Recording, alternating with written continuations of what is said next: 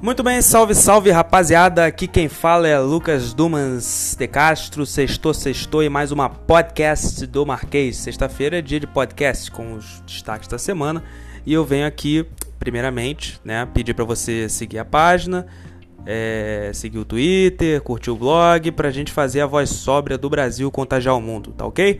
Então, ah, e claro, não podia deixar de dar os parabéns para minha mãe, né? Minha mãe faz aniversário hoje, Clarissa.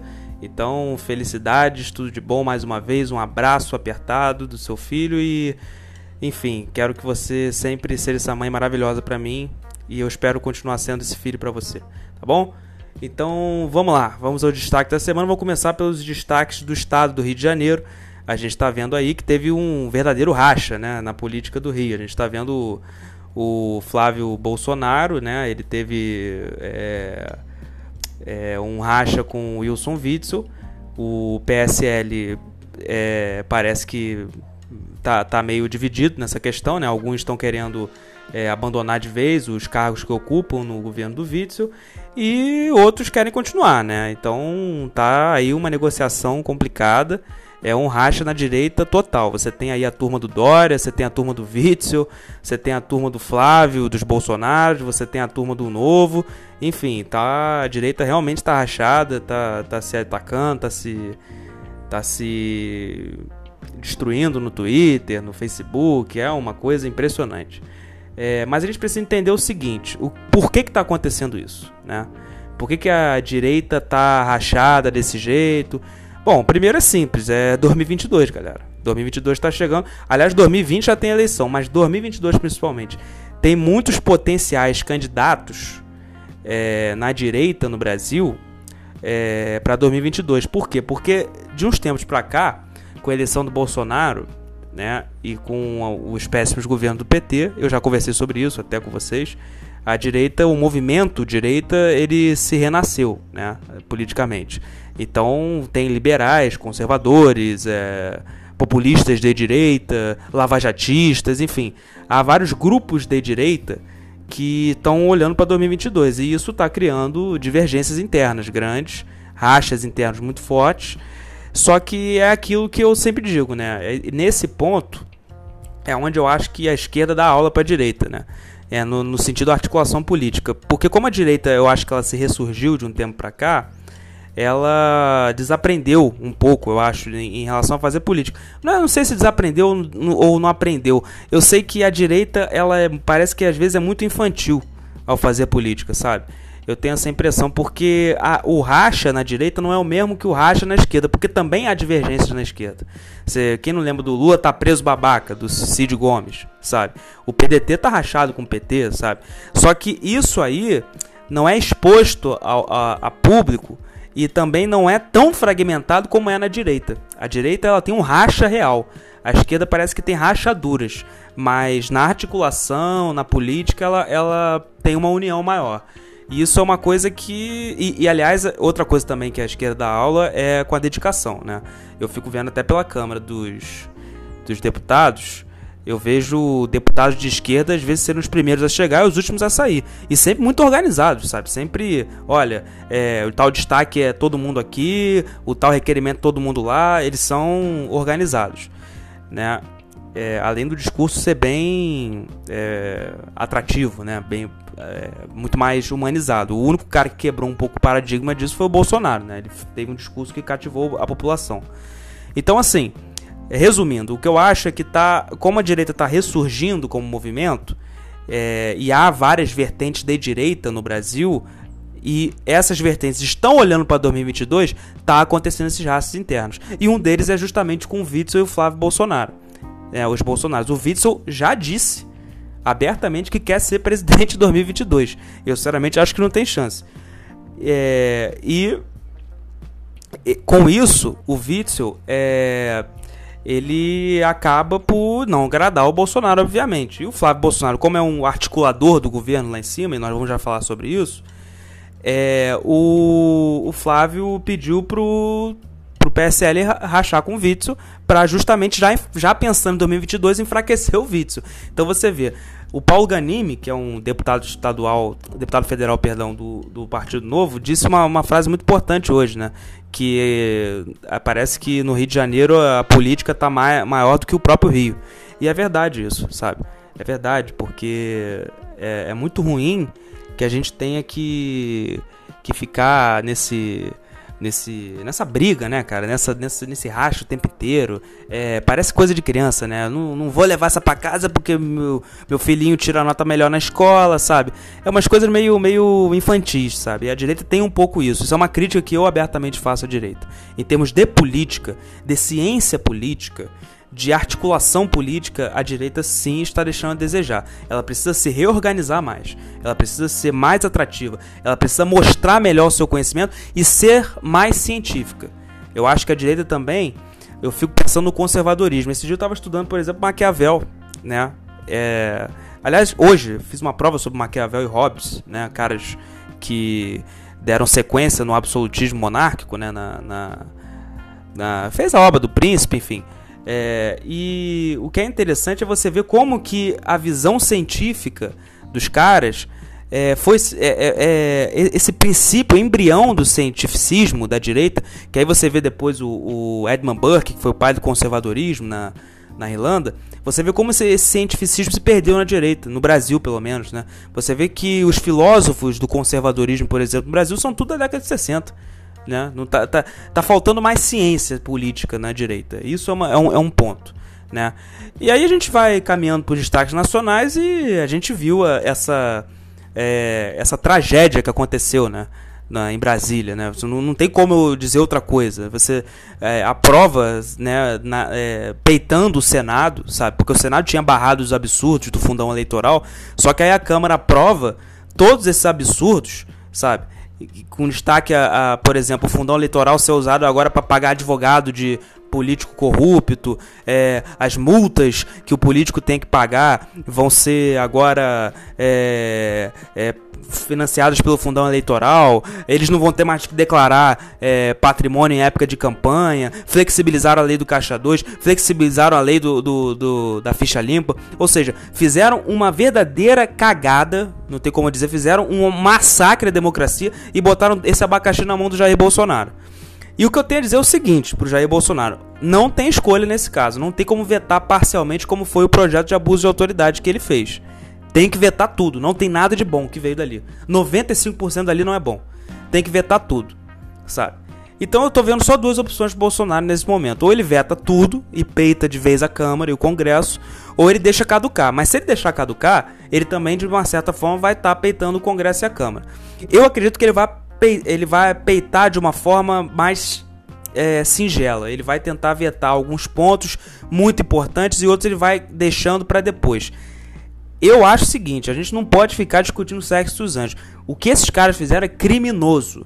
É criminoso. E as pessoas têm que guardar bem, têm que guardar bem quais os partidos que votaram a favor desse absurdo.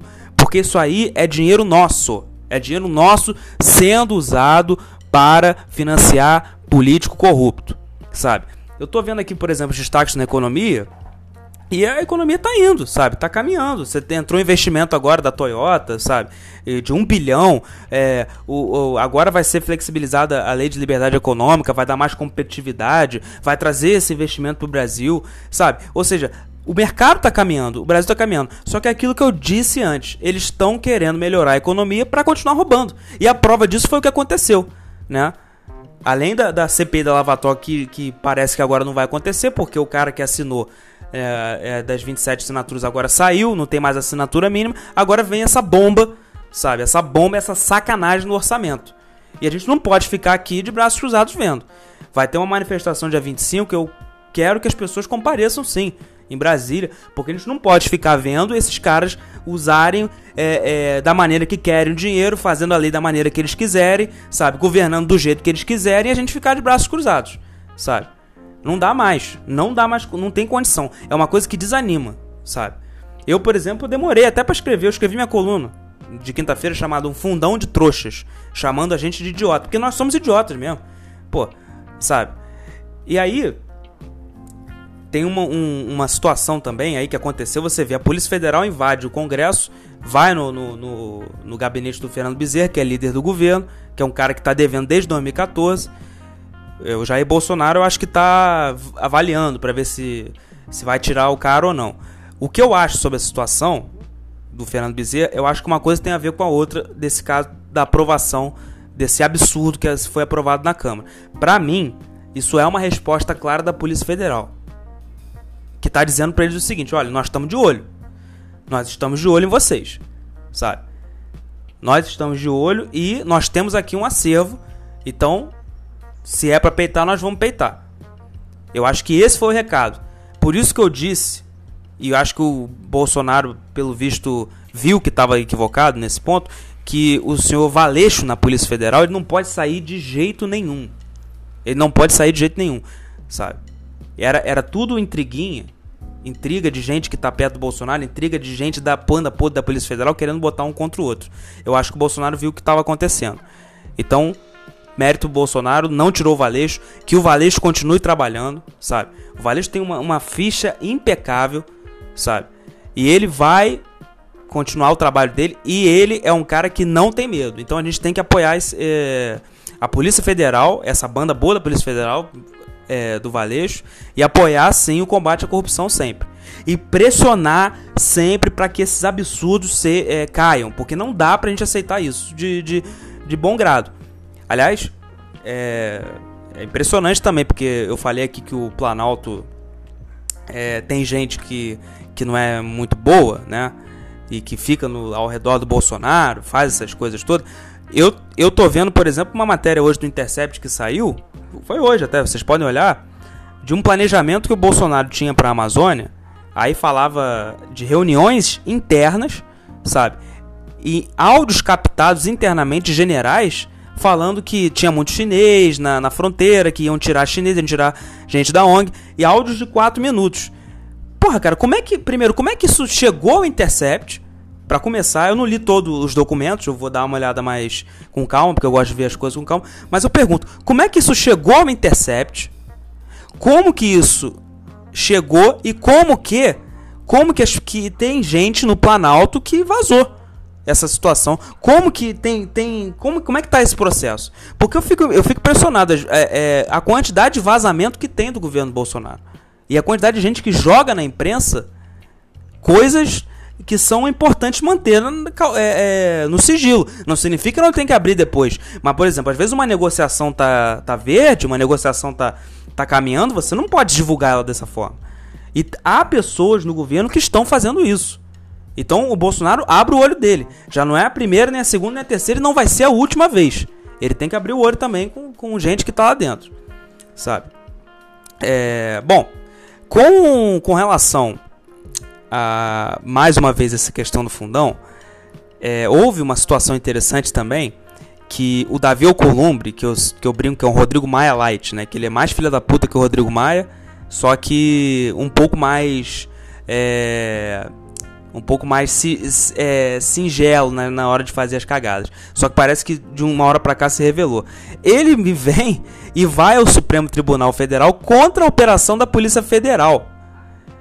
Que foi em cima do Fernando Bezerra, do líder do governo, dizendo que era um abuso, um absurdo. E aí pede explicação ao Luiz Roberto Barroso. É, é, assim, ou seja, Brasil tá, é uma coisa invertida, né? O, o ministro Luiz Roberto Barroso, que cumpre a lei, sabe? Que, que tá fazendo o serviço dele, que aliás eu, eu, quero dizer aqui que nem todo mundo do Supremo é ruim. O Roberto, o Roberto Barroso é um bom ministro, tem, tem ido muito bem.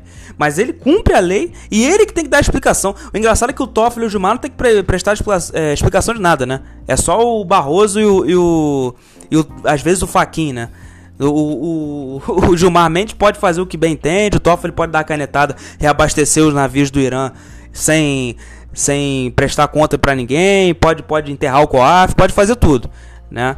Então é isso, é uma coisa inversa, né? O que estão querendo convencer a gente é, é, é uma coisa inversa. É o ladrão, sabe, reclamar do, do, do policial que tá te prendendo e falar que foi abuso. É, é umas coisas completamente assim. É, é cara, Brasil realmente é uma coisa impressionante, sabe?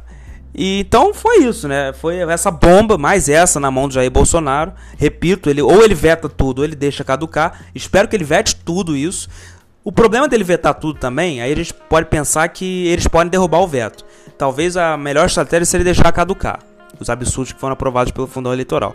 Mas de qualquer maneira, de qualquer maneira, é impressionante como que a estratégia para melhorar a economia está sendo jogada no lixo porque é simplesmente e unicamente para esses caras continuarem roubando. Eles só melhoram a economia para continuar roubando o país. Então, é, a gente tem que começar a perceber coisas bem singelas no processo todo, sabe? Coisas bem de, detalhes pequenos, sabe? Detalhes em que em que movimentos são feitos, sabe? Que às vezes parece ser bons movimentos, mas não são. Movimentos sendo feitos pensando em, em, em avacalhar coisas que, que são boas para todo mundo. Porque você vê essa questão do fundão eleitoral, que volta a repetir, por exemplo, na esquerda, o PSOL, que é o PSOL, hein? Vamos botar o PSOL ideologizado, tem vários equívocos, mas o PSOL votou contra. Sabe? Disse realmente, é, teve o bom senso de ver que é, que é uma bomba no orçamento e que é ruim para todo mundo, sabe? E é isso que a gente tem que entender. Tem coisa que é ruim para todo mundo, que não interessa o, a, a, o viés ideológico, não interessa se é direita ou de esquerda, é ruim pro Brasil. Esses caras que estão lá, você vê, depois desse absurdo, tava tudo no prêmio lá do, do Congresso em Foco. Todo mundo com roupa bonitinha, sabe? Na mesma mesa, tomando. Todos. É o PSOL numa mesa, o novo aqui, o PSL ali, todos de, de roupa bonitinha, tirando selfie, com caviar, com comida cara, por aí vai. E a gente aqui. Quem é que vai sentir eh, o impacto dessas contas? A gente que vai sentir. É mais uma vez a gente que paga a conta. Então a gente tem que começar a reivindicar assim, pressionar para que isso não passe. Flexibilizar o caixa 2, olha que absurdo, cara. Flexibilizar o caixa 2. Nós estamos falando de, de, legalizar o crime, cara. Pô, não dá, sabe?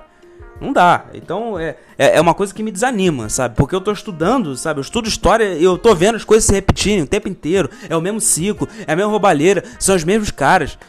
Pô, sabe? Enfim.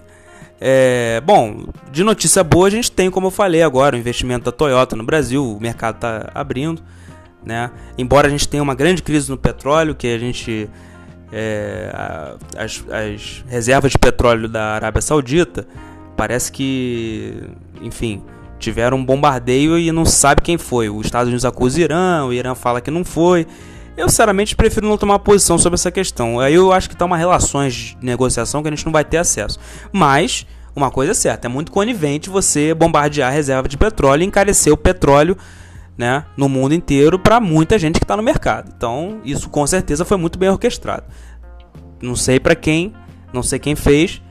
Vamos aguardar para ver as investigações. É, outro, outro ponto também é que a, a eleição de Israel foi um momento histórico, né? Você teve um Netan, o Netanyahu, aquele Netanyahu, ele, ele não conseguiu a maioria pela primeira vez, depois de muitos anos. Só que o Gantz, que é o candidato de oposição, também não conseguiu. Ficou na frente do Netanyahu, mas não conseguiu a maioria em Israel. O que acontece? Ou eles entram num acordo para poder fazer um governo em conjunto, ou terá que ser resolvido em parlamentos, em, em várias negociações, talvez é, nomeia a chapa de um, nomeia a chapa do outro, faça outras eleições. Não sei como é que vai ficar Israel, mas o clima também por lá é turbulento. Outro lugar que está turbulento é a Inglaterra também, com o Brexit. Né? A gente vai ou não vai. A União Europeia parece que prorrogou o prazo para para ter uma decisão, mas parece que o Boris Johnson não está conseguindo fazer nenhuma base. Aliás, o Boris Johnson é péssimo articulador político, cai para nós, né? Eu, a Margaret Thatcher, por exemplo, deve estar tá se revirando no túmulo. E nós vamos aguardando também para ver. Ou seja, é, eu sempre digo que o, o momento para o Brasil também não é bom mundialmente. A gente às vezes questiona muito o governo, que, que tem que questionar mesmo, sabe? Quando o governo faz besteira, que a economia não está andando, aquela coisa, mas tem que pensar também num fator externo que está acontecendo. As relações do mundo estão muito complicadas. Então vamos aguardar para ver o que vai acontecer. Esperamos que a economia comece a andar e esperamos que o combate à corrupção continue, independente de quem seja atingido. Força a Polícia Federal, força ao Maurício Valeixo, força a Procuradoria Geral né, que eu espero que é, o Augusto Aras faça um, uma boa procuradoria, embora eu já diga que sou muito desconfiado dele, não gosto, achei uma nomeação ruim, mas, mas vamos torcer, né? Sempre torcendo. Então é isso aí, galera. Vou ficando por aqui. Mais uma sexta-feira, mais um podcast. Para você que gostou, curta a página, ouça o podcast, siga no Twitter, siga no Instagram e tamo junto, tá ok? Valeu, um abraço.